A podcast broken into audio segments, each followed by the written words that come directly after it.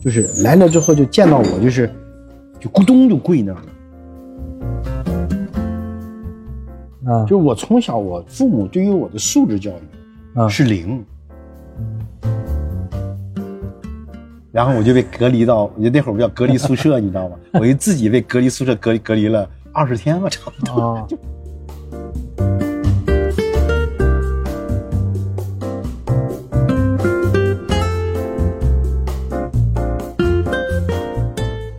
Hello，大家好，欢迎收听新一期的《我有个朋友》啊、这期我们请来了我的大学同学，也是我十好几年的老朋友，年了吧？二零零三年对，那一年的高考。啊，十八年，好吧，嗯来你介绍一下自己吧。大家好，我是老隋，哎，老隋，可能有的人知道啊，有的人不知道。老隋没有人知道。哎，有有有，老隋在我们喜马拉雅上有一档播客节目叫《随口说农》，哎，现在是属于农业这个相关这个垂直领域的，是一哥了吗？呃，不能不能不能不能，那因为是黑马喜马拉雅没有这个品类，我也我也不知道只有我一个，这太不行了一哥一个哥。对啊，就是农业怎么还不能弄？那今天今天晚上我们录录什么呢？今天是六月七号啊、我们在济南的宽厚里，在一个小酒吧的门口这边吹着微风。那今天高考第一天，那我们肯定要聊聊高考呗。对，我是二零零三年高考，我就考了一次，现在高考距离我已经有十八年了。你说这个十八年后又是一条好汉，这个真是你说那年零三年生的孩子，今年也差不多快一点了，也也高考了是吧？对，毕业嘛，高中毕业嘛。那老孙你呢？你是咱俩既然是同学，你肯定也零三年高考了。但我其实还有一个，我是零二年就参加了一次，就是哦我是典型的高考复读生。你哎呦，你当时是为什么要复读呢？你是分儿不满意还是报的不好呢？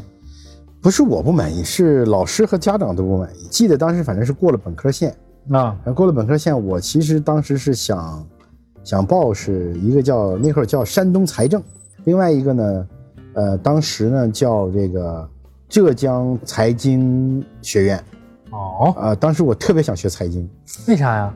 觉得能赚钱啊，那你应该学金融啊。我他妈哪懂金融？对呀、嗯，然后山东财政我学院当时我当时录取你了。没有，我当时是这样的，就当时我记得刚考了五百，在我们当时河北是五百二十几吧，嗯，然后当时是呃本科线是五百零几，嗯重点线是五百三还是五百二十九来着，反正还是五百三十七来，我忘了，嗯反正就差个几分，嗯不到重点。但我当时学习特别好，我是那个年你的重点是指的一本线。就一本线一本线，啊我们当时一本二本嘛，当时分一本二本嘛。我我我我当时记得是，哎呀，这个说起来就是，我一直在学校学习特别好，然后呢，老老那个老师呢就对我期望值很高，你是不是早恋了？滚，没有啊，就是我当时的一个核心，我我当时印象特别深是，我高考当时那个是，因为我们那年之后嗯，调到了六月份高考，以前都是七月的七八九。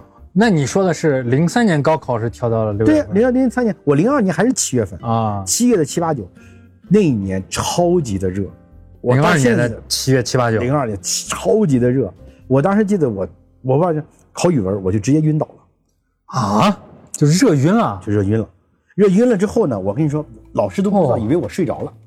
啊！你趴在桌子上，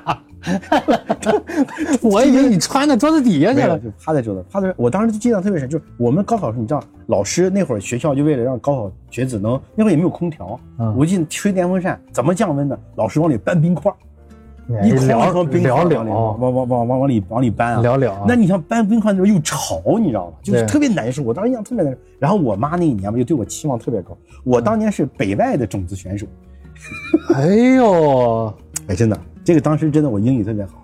嗯，这个但是这不是就几次模拟考就觉得老师对你是北外的苗子，就当时觉得是这样的，所以呢，老那个家长就怕我在，我当时不住校嘛，嗯怕我在学校住影响了我的这个发挥。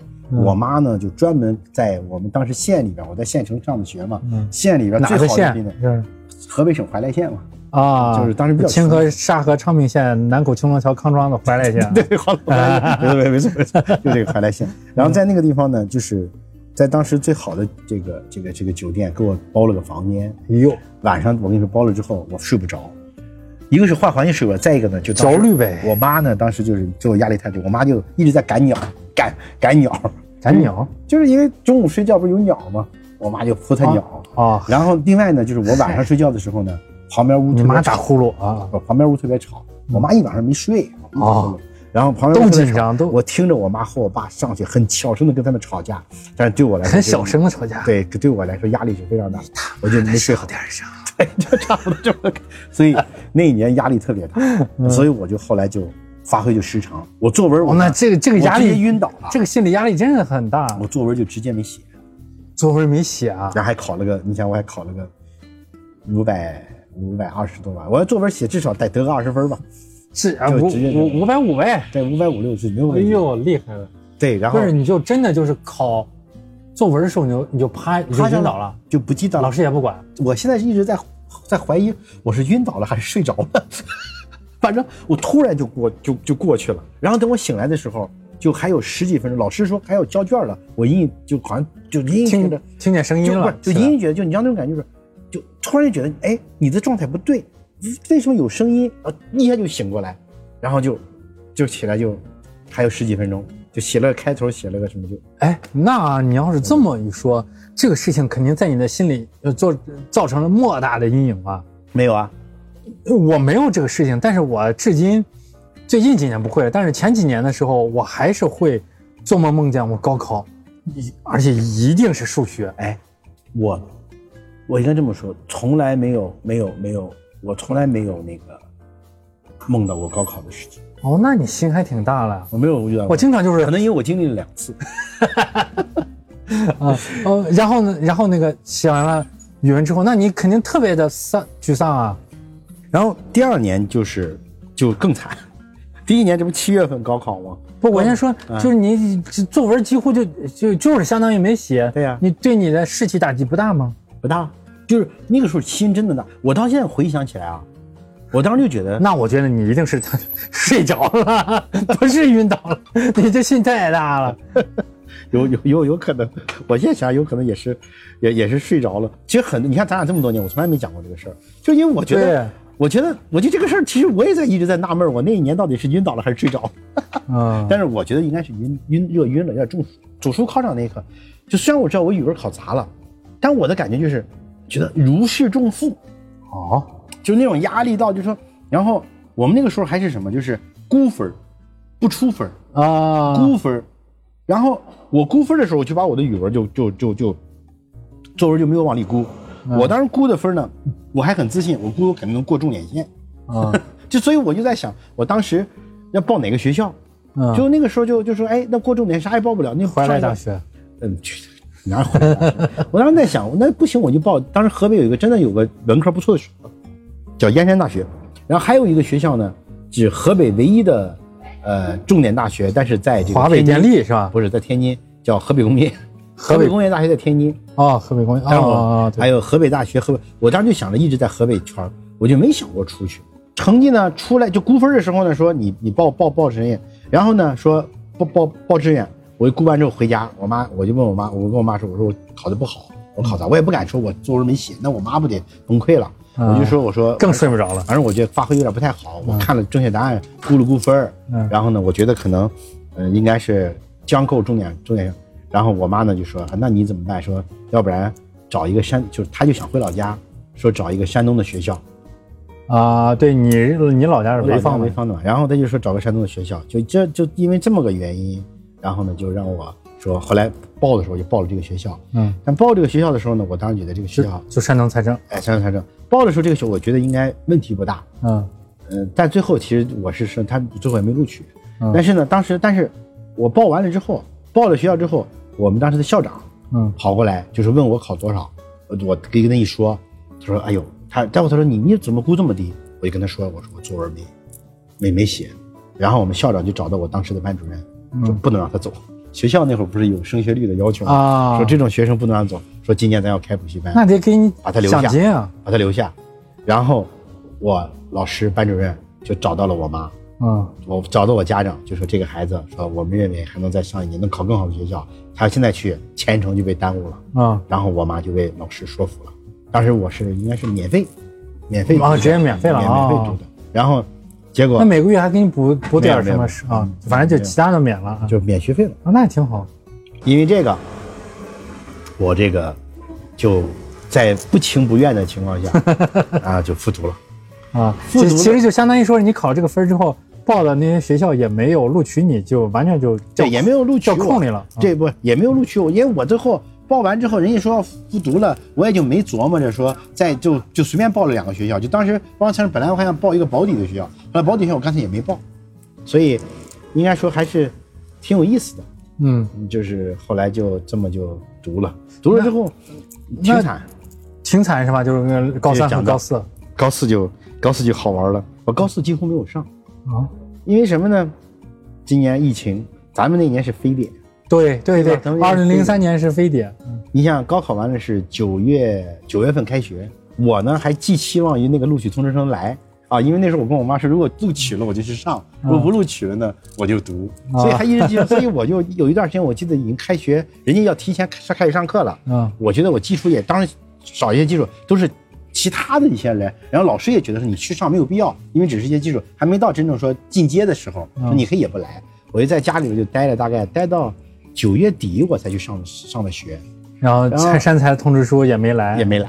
放弃了，放弃了。后来又补录什么的吧，我后来想算了吧，嗯。然后就这么着，就九月就是去读了九月份十月底了，然后到了一月份，呃，就差不多一月份就是上了三四个月嘛，就放假了嘛，啊，放假可能上了三四个月放假了，放假之后寒假这不要补习，应该我记得应该是二月份还是三月份就发生了非典，差不多差不多。二。月份还是三月份发生的非典，发生了非典，我们那个地方最开始十几天说正常高三学生正常放上课，嗯。然后说那个高高一高二得回去，嗯。因为什么呢？那个时候全国不都这样吗？嗯。当时最严重，你知道是哪？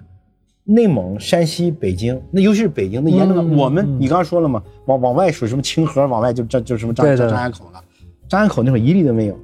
然后我当时印象特别深的就是说，但是说这个呃学生一这个高一高二可以放假，嗯。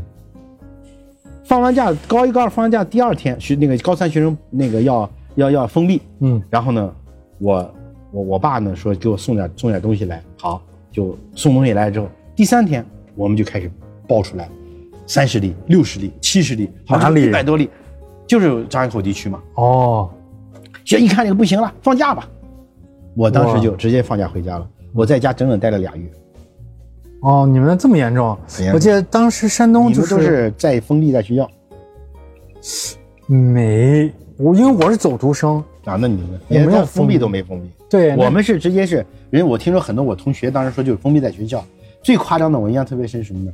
我妈那会儿回了一趟山东老家，回老家嘛，过年回老家嘛，我就没回来。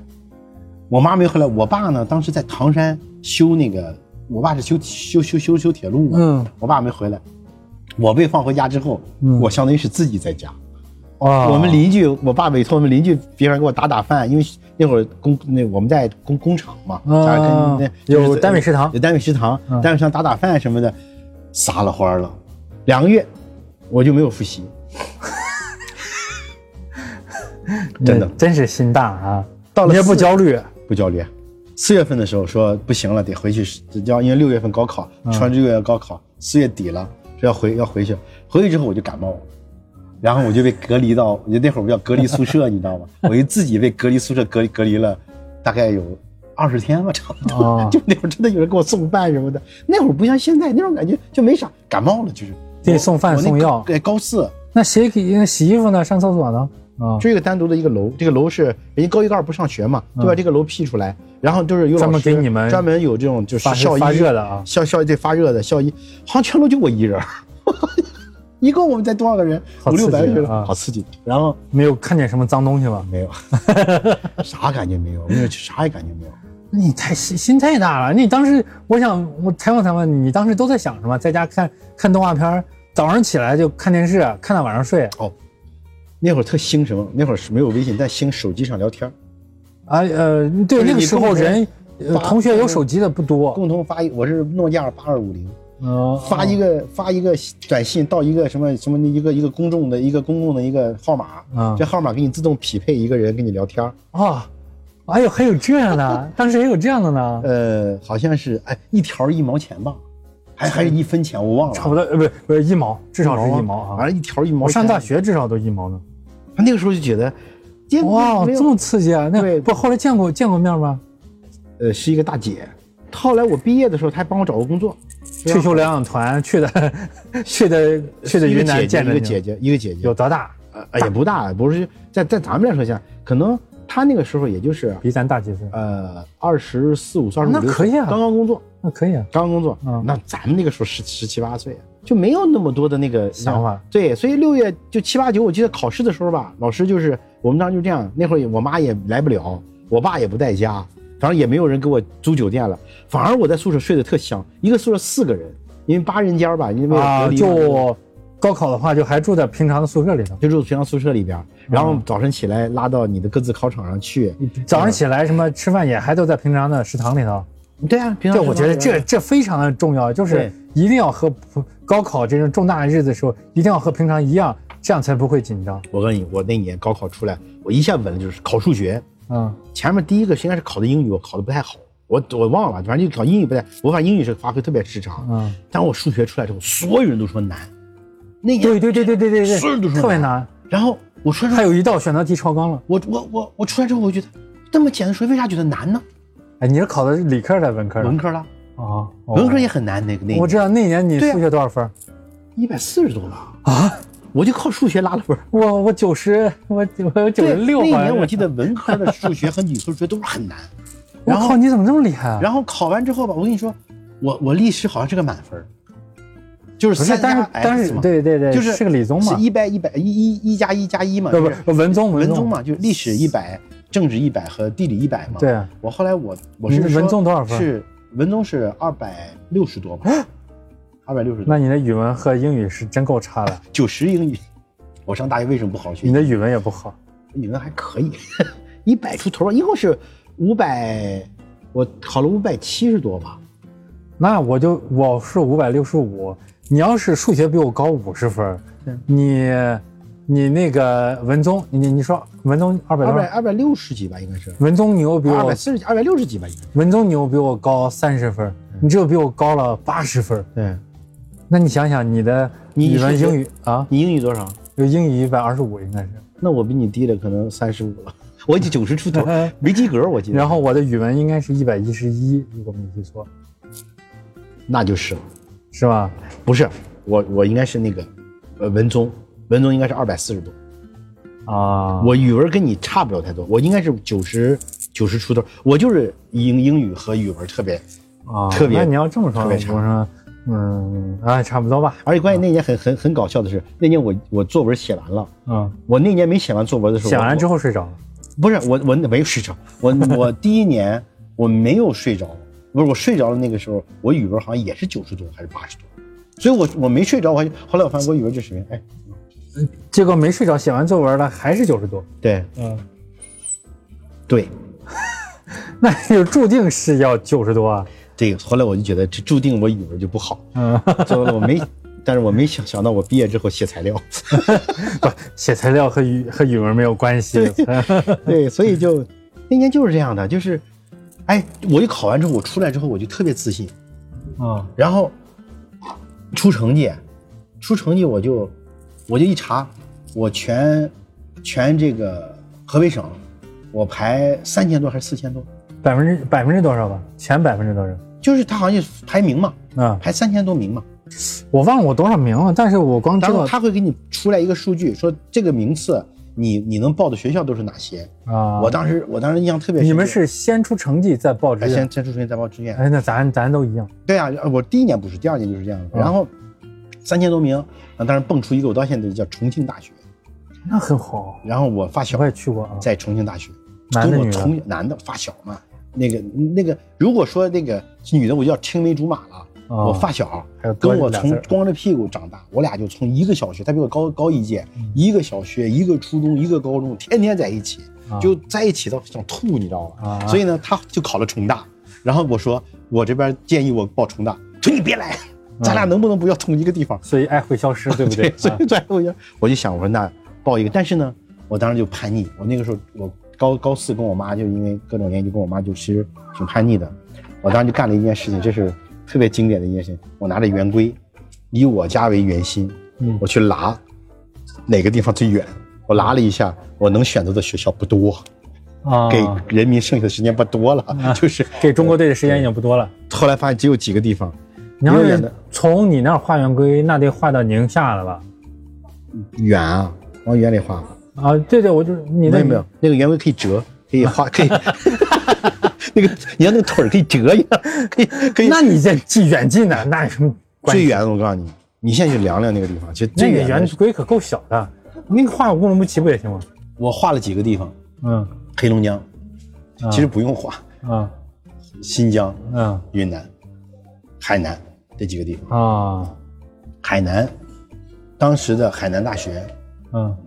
和云南大学和新疆大学以及石河子大学、嗯。八一农垦学院以及这个哈工大这几个里边选，东北首先被我排除掉了，因为东北的好学校我全考不上，啊。哈工大嘛，对吧？啊哈，工大太厉害了。对，然后东北大学我不想去，啊就是我觉得那个从排名上来讲，虽然都差不多哈，但是我觉得后来我想了想，这个有一个满大街骑大象，对吧？嗯鲜花弥漫的地方就是云南。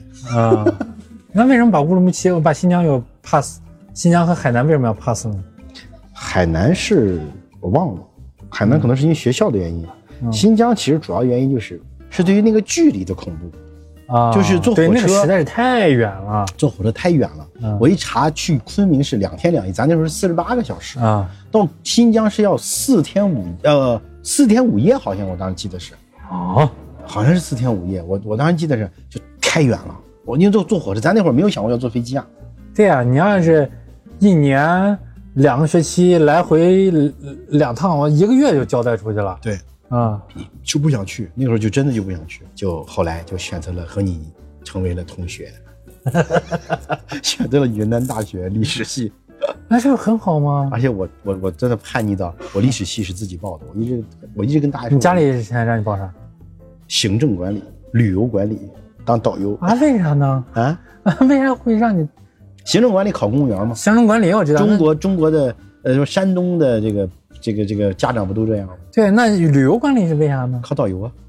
导游我觉得不是山东家长的嗯我妈喜欢，啊？为啥？觉得觉得是不是到哪儿我不知道，啊？不知道就为什么。因为你要说这个，我就想，当年看那个正大综艺，你还记得吧？嗯，正大综艺里头老有一个，你猜猜这是什么？对对对，那是个泰国还是个台湾一个小台湾的一个大姐姐吧，大姐，对呃，带着到处去说，猜猜这是干什么的，这个干啥的？对但是我爸我妈就说，你看人家这工作多好，全世界各地玩，对又出境是吧？完了之后这个还挣钱，又有名又有利，还是啥？对然后他，我我猜会不会，呃你家老太太也受到这个影响？没有，不是他，我也不知道，他当时跟我说的一个，可能我估计是他的身边的智囊跟他说的，真不知道哪个智囊。但我那个时候吧，我当时是这样的，呃，我我不知道这个消息是怎么来，就是应该是我的有个老师去约过我的历史老师，我的历史老师是我的班主任，啊。他跟我说，他说你的历史可能是满分。啊。就是一百分是五百分，嗯然后他说，其实我，你像我在高中的时候，我可以把那个咱们高中历史课本，我可以真的从头背背到尾，连小字部分，是吧？哎，我的确喜欢那你还真是挺无聊的。就就喜欢历史。不，也也就是说，你这几个月什么又生病又看动画片，其实你并不是说是躺平了佛系的，而是在这中间你也会自学，还是说是我如果不这样的话，我应该能考北大，我是这么想的。凡尔赛不嗯凡尔赛本赛？凡尔赛本赛，不也就是说，你这些东西其实其实我已经在你脑子里了。因为我告诉你，如果我我我不发挥失常，我第一年我就能考上这个，我只发挥失常点。考云大，考这些学校我是啊轻松的，因为我第一年考北大吗？我我第一年我就本来人家给我定的是北外，我啊复读一年，我还考北外吗？我得考北大吗？嗯啊对吧？但是我结果连北外都没嗯都不够嘛。你咱不能说咱母校的确跟北外还是差一点的，在嗯在北北方稍微差点对稍微差点差点的嘛，嗯对吧？但是我说这个当时的确是这样的。其实如果说按照我当时学习成绩，我第一年就应该考考考北大，跟我争第一名、第二名，在在第一年零二年那年嗯争第二第一名的第二名，我们俩就他第一我第二，或者就说还差第一多一些。但是那个那个那个孩子人就考上了西南政法大学，所以其实那也不太行西政还行，啊成绩还行。那你比北外是要还是要差一点对呀、点。那我们俩其实成成绩我们是不相上下的。女同学女同学对，啊，后来见过吗？好看吗？嗯，也是五六年前了，现在重庆嘛，啊对，也不好看。就是这个不是我还去过西南政法了，嗯，挺好的，挺好的。那你高四只有发烧二十天，在家待了俩月，对呀、那基本上就是两个学期，你就有一个学期就废了呗。对呀、你就这么一个学期嘛。你当时一点也不焦虑哎，我跟你说，我的抗压能力，我我觉得我现在我自己做企业啊，啊。就是其实有的时候压力很大，啊！但是你看我其实没那么焦虑。对对对对，其实我我其实我觉得这是 可能天生就是心大，就是啊。我其实很多人就比如说在讲这些事儿的时候，很多我就在讲我现在的事儿，比如说可能在家里讲，或者跟朋友讲的时候，讲完之后大家就说啊怎么办？怎么怎么的？嗯我说啊就就这样呗，就是觉得我我真的没有那么大的，其实我比较会释放压力吧，就是我觉得可能我的焦虑就是靠着，比如说我说在高考的时候，比如说呃玩儿啊，疯狂的玩儿啊，我在玩啥？呢？玩游戏啊，《大话西游》啊，啊，就《大话西游》。我觉得那个时候啊大话西游》什么时候有的？零三年嘛。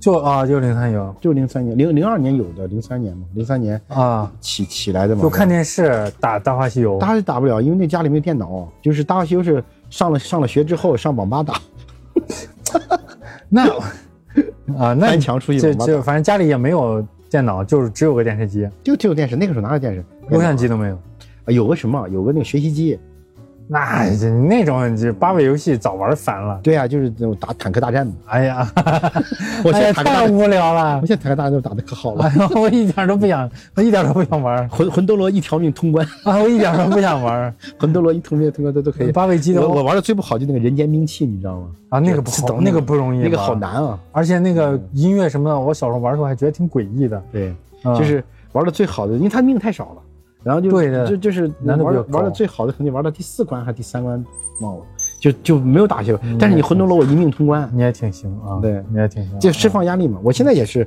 有各种释放压力的方式，嗯，就要不然的话，你这种压力，就我真的不焦虑。因为一般老是说什么，在一个某一个人生的节点啊，很多这个情感就会也随之消散。你在高三或者高四的时候有没有早恋没，我我没有，我其实是个乖宝宝。啊？我在不让你早恋就不早恋。对，其实是有一个懵懂的爱情，no，然后因为你说说，人家对方没分手，我突然发现我是一个第三者。不是什么人家给你释放出了信号，结果你接近了之后发现人家男朋友找上来了啊，，对，她男朋友不是你，不是你，是是你同校的同学，然后然后跪在我面前，哥放放过，这不是，天哪！我当时那种恶心到我，真的假的啊真的真的是真的，为啥呀？怎么那么怎么那么卑微。其实我就觉得那个就是在两不是那那个男的是你是同学同学吗？同校的吗？呃，我们当时学校是最好的，就是在周围那啊个县比较好的嘛，啊所以会有别的县的人就是来来来来来来来上课，嗯然后来上课呢，就是他就相当于就是这个这个女孩是从别的地方来的啊，然后呢。啊，就是属于转校生。转校生，转校生。我我不是说我因为是学校留强留的，所以我一上就是班长，所以就是要高四的时候啊高四的时候啊。对，所以要要照顾一下女同学，这一来照顾，二来照顾，之后就啊。这个就是，但是当时是这样的，你像高中那会儿的爱情嘛，就是觉得懵懵懂懂有这个想法，然后对方呢可能这个女年轻人根本不懂什么叫爱情，这个女孩可能就就要跟那男孩分手，这男孩就从他老家，嗯。还挺远的，就是来了之后就见到我，就是就咕咚就跪那儿了。不是他单独约你啊，啊，咕咚就跪下了，这个这个真是让我有点，我还以为去打架了，对我以为是地堂拳啊，我还我还跟我还跟我的那个哥们儿我说，你们在旁边等着，万一要是打，我说你们就要上，我就说带着人，结果来就一个人跪在那儿，然后就说，但是我后来其实这个事儿咱们现在来想，其实，在两好有点性中诡异啊，两性中吧，其实我觉得为什么那那个女孩会就想跟那男孩分手，嗯，就是我觉得可能就是因为他太卑微，爱的太。怎么会能卑微到这种但是你说这种，后来其实我后来不也卑微过 啊？生都会这样，都会这样，所以这个很正常。就是我觉得，但是两性其实在这里边，我觉得就是有时候说这种爱情应该是一个双向的。其实有的时候卑微的这一方，反而有时候他觉得很受伤。但其实换一种角度，其实正是你的卑微会让这个人觉得不珍惜。对对，就是因为你太过于卑微，你在爱情的小心翼翼，会成为对方肆无忌惮的一个一个理由，或者说一个一个诱诱因。这个事儿其实后来给我，当我自己也经历了之后，我突然就发现，其实两性之间更多的是一种公平的，大家这种，所以我那个这吸引，那那个事儿其实对我影响很深。然后我就跟他说，我说我说我没有，我说这个呃你们我不知道你们之间的事情，但是如果是这样的话，我说正好，我说我我的心也不在这儿，因为那女孩学习也不好。啊，然后呢，我就我就说我心也不在这儿，然后怎么怎么样，后来就就就不了了之了。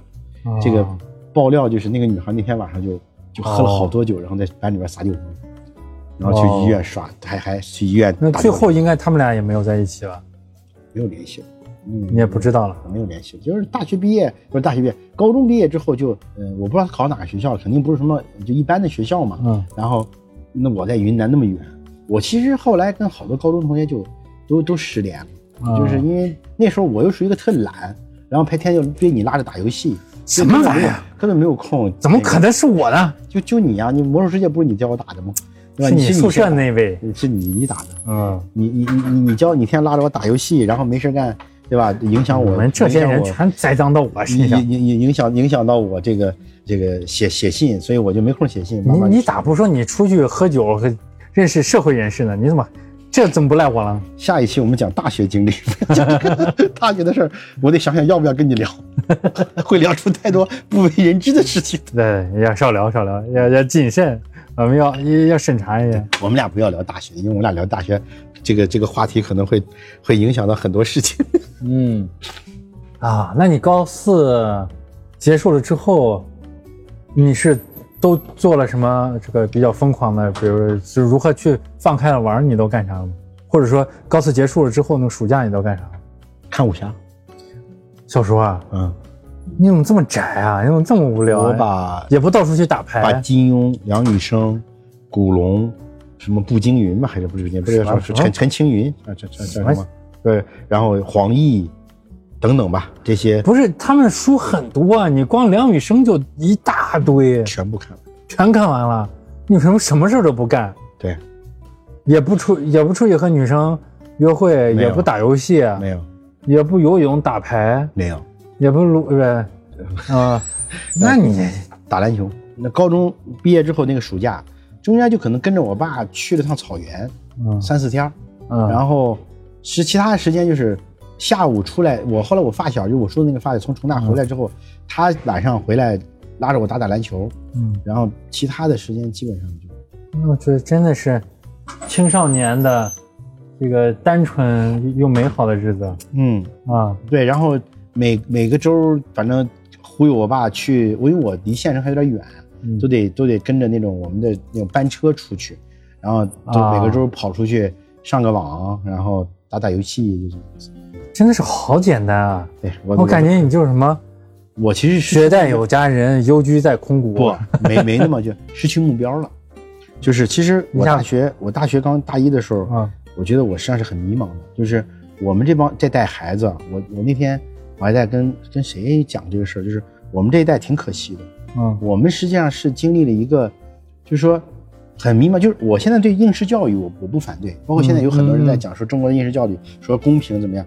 中国的应试教育从科举来说一直很公平，嗯这点我我我不否认，嗯我们的确很公平。但是在当时那个阶段，我们因为在处于一个变革时时期，我们的家长光去告诉你，你通过应试可以出人头地，但没有告诉你说，除你除了应试之外，你还应该去增加什么技能。就是我们在应试的过程中，其实我今天你在讲，就是那个就是那个莫扎特的，呃，这个这个 G 大调是吧？我今天弹钢琴那个那个，就是当你能你能顺着那能能能喊这个音的时候啊，啊。就这个音，我实际上我觉得很佩服，啊，就是我没有这个机会，啊。就是我从小我父母对于我的素质教育啊。是零，啊。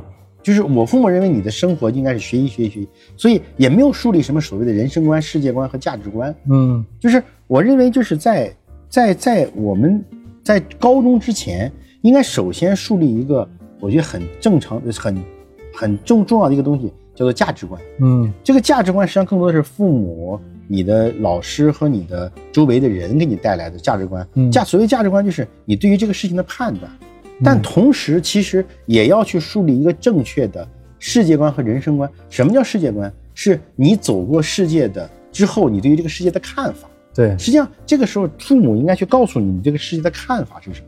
但是作为我来说，我的父母并没有告诉我，他只是告诉我了价值观，然后并没有告诉我世界观是什么，但同时也没有告诉我人生观。什么叫人生观？嗯是因为有了世界观和价值观之后，你决定你应该走什么样的人生。对，但是如果你没有看到，你不知道这个世界是什么样子的，你对价值的取向并不明确，你无法实现你的人生观。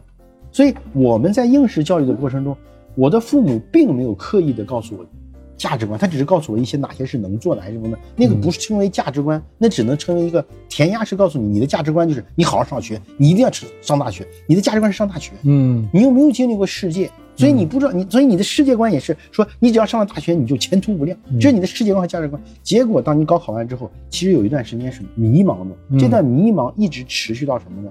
一直持续到大一那一年，嗯我一直是迷茫的，我一直在逃课打游戏。你们要清楚，那个时候我就在打游戏逃课。实际上，我到了大二、大三，其实我到大三开始跟社会打交道，嗯其实我反而更加的偏激。嗯我我跟社会打交道，其实已经跟同学打交道不多了。嗯我到现在为止，我弄学生会的时候，我才发现我跟我们同学不熟，我们嗯学校同学不熟。反而我现在去昆明的时候，我突然认识一堆的人，这都是当年在社会上就已经是工作的人了，啊，就是就差认识孙小果了。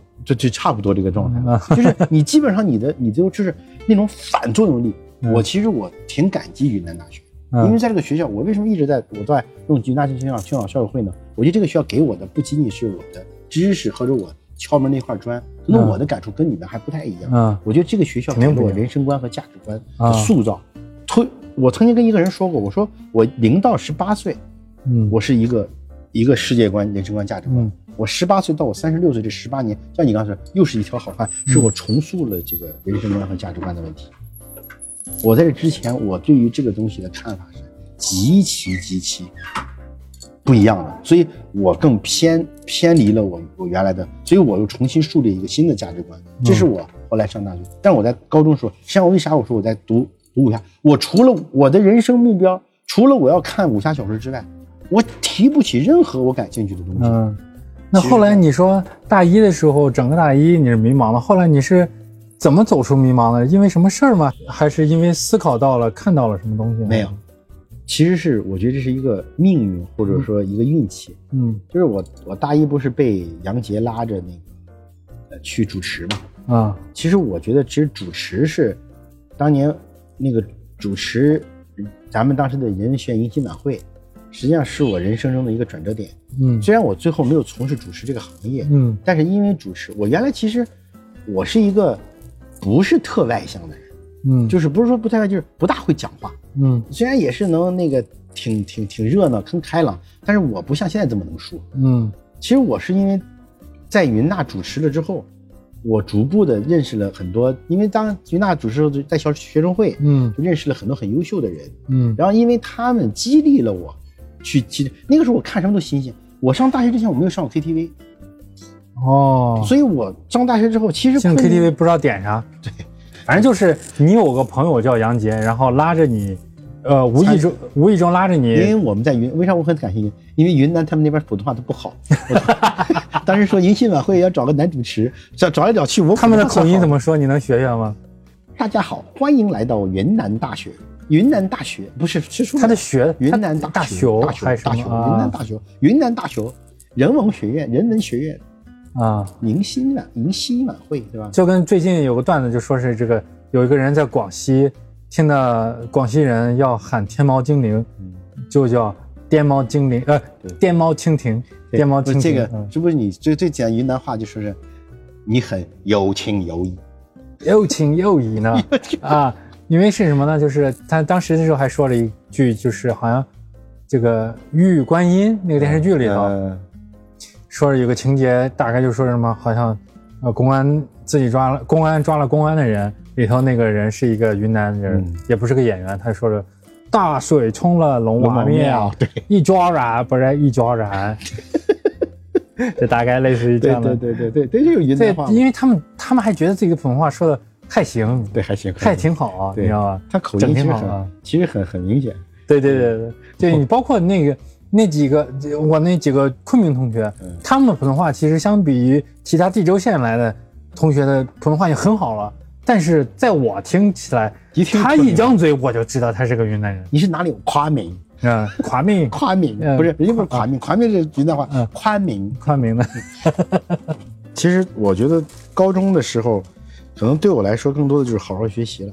就是很多其实在，像像在城市的小孩儿，或者说在县城，我其实算是在在个在个在个那种，它不像油田那么大的系统，但是像中铁这种桥梁厂也不算个小单位，对对对，所以它其实就是就是个不大不小的这种这样一个。在一个戈壁上，我们那个地方就发生著名的土木堡之变，哦，就在你那儿就在啊？我们那儿对土木堡之变的旧址嘛，就是在那个地方。那又有遗址吗？没有遗址吧没？有有遗址了。那个土木堡之变本身就是大太监王振本来要去禹县，就嗯回回回说，后来发现走到一半，突然发现说不能去禹县，被追上了？不是不是不能去禹县，因为去禹县怕踩踏了他们家庄稼，嗯所以就往回走，这不就往回掉头的时候就被从山口冲出的这个这个这个这个这个呃瓦拉是吧达达的，然后瓦拉啊瓦拉，然后就就掳掳掳掳走了啊，这个掳走。掳走了嗯宁英宗嘛，对吧？但是说的是，这些都是为尊者讳，因为什么什么王振，什么不不想让家乡的这个麦子被踩踩踏，大概历史事件这么说的嘛，对官方是怎么说的。对呀。嗯但其实他这种东西是这样的，就是这个呃去的那个地方吧，就是这样，所以就其实我觉得我在大学之前其实还是见识挺短的，嗯，就是在高中就会学习，我也是啊，都一样，都一样。嗯可能还稍微就是，比如说像你们可能我在上大学之前可能呃因为离北京近，可能嗯，去的最多的就是北京，好像再就是潍坊，回老家。但是那种北京和去潍坊没什么区别，都只是蜻蜓点水而已。对，只是去吧，只是去嗯看看。对，因为其实我现在想说什么，因为咱录高考故事，并不只是单纯的说故事，其实万一咱们这个东西也给嗯、呃高一高二的同学，甚至刚高考完的同学听见的话，其实我也想跟他说，就是说，嗯，你高考啊，偶尔出现一点问题或者失利，其实完全不用在意，对甚至你那个你上不成你心仪的大学，比如说是老隋想去对是吧，北外、北大是吧？对我当年去北外，最终上了云大，但是呢，你你就问一问现在老隋，在你现在是不是个老板？你年薪大概有多少？说一个哦，你在数啊！我靠，差不多，你就是几十万吧？嗯，对，是吧六七位吧，啊，七位，啊七呃不呃不哎七位嗯，百万了，这不是这个公司差不多在八位以上行吧，无所谓了，我我不想再问了，我不想再问了。所以就是说，我们这个收音机前或者手机前或者干啥的朋友们，就是高考啊，的确是人生的一大转折点，但是呢，其实更多的还是需要靠你在接下来的日子中奋斗，是吧？对，嗯，比如说，可能我们都是本科，但是我们是工作了之后，可能会发现了一些转变。但是你上了本科上不好，你可以上研究生啊，对上博士啊，对，是吧？对最次最次，你找个钓个金龟婿啊，是吧？哎，但是就像这个导向不好啊。对，是，好吧，但是就是其实还是跟大家说，高考失利不可怕，上一个不是很心仪的学校也不可怕，怕的就是你在人生的道路上你灰心丧气了，你不想你就一直迷茫下去了，你不想往前走了，躺平了，对这是不行的。啊，十一点了，对，嗯好，今天晚上拉着老崔，其实我们刚才已经录了一个其他节目了，可能剪出来要稍微费费点劲。我们今天先聊聊高考的故事吧，我们应个景，好吧？嗯，好的，嗯，行，那那赶紧等到你这个能喝酒了之后，我们再喝一点吧。好的，好啊，好，好，拜拜大家，拜拜大家。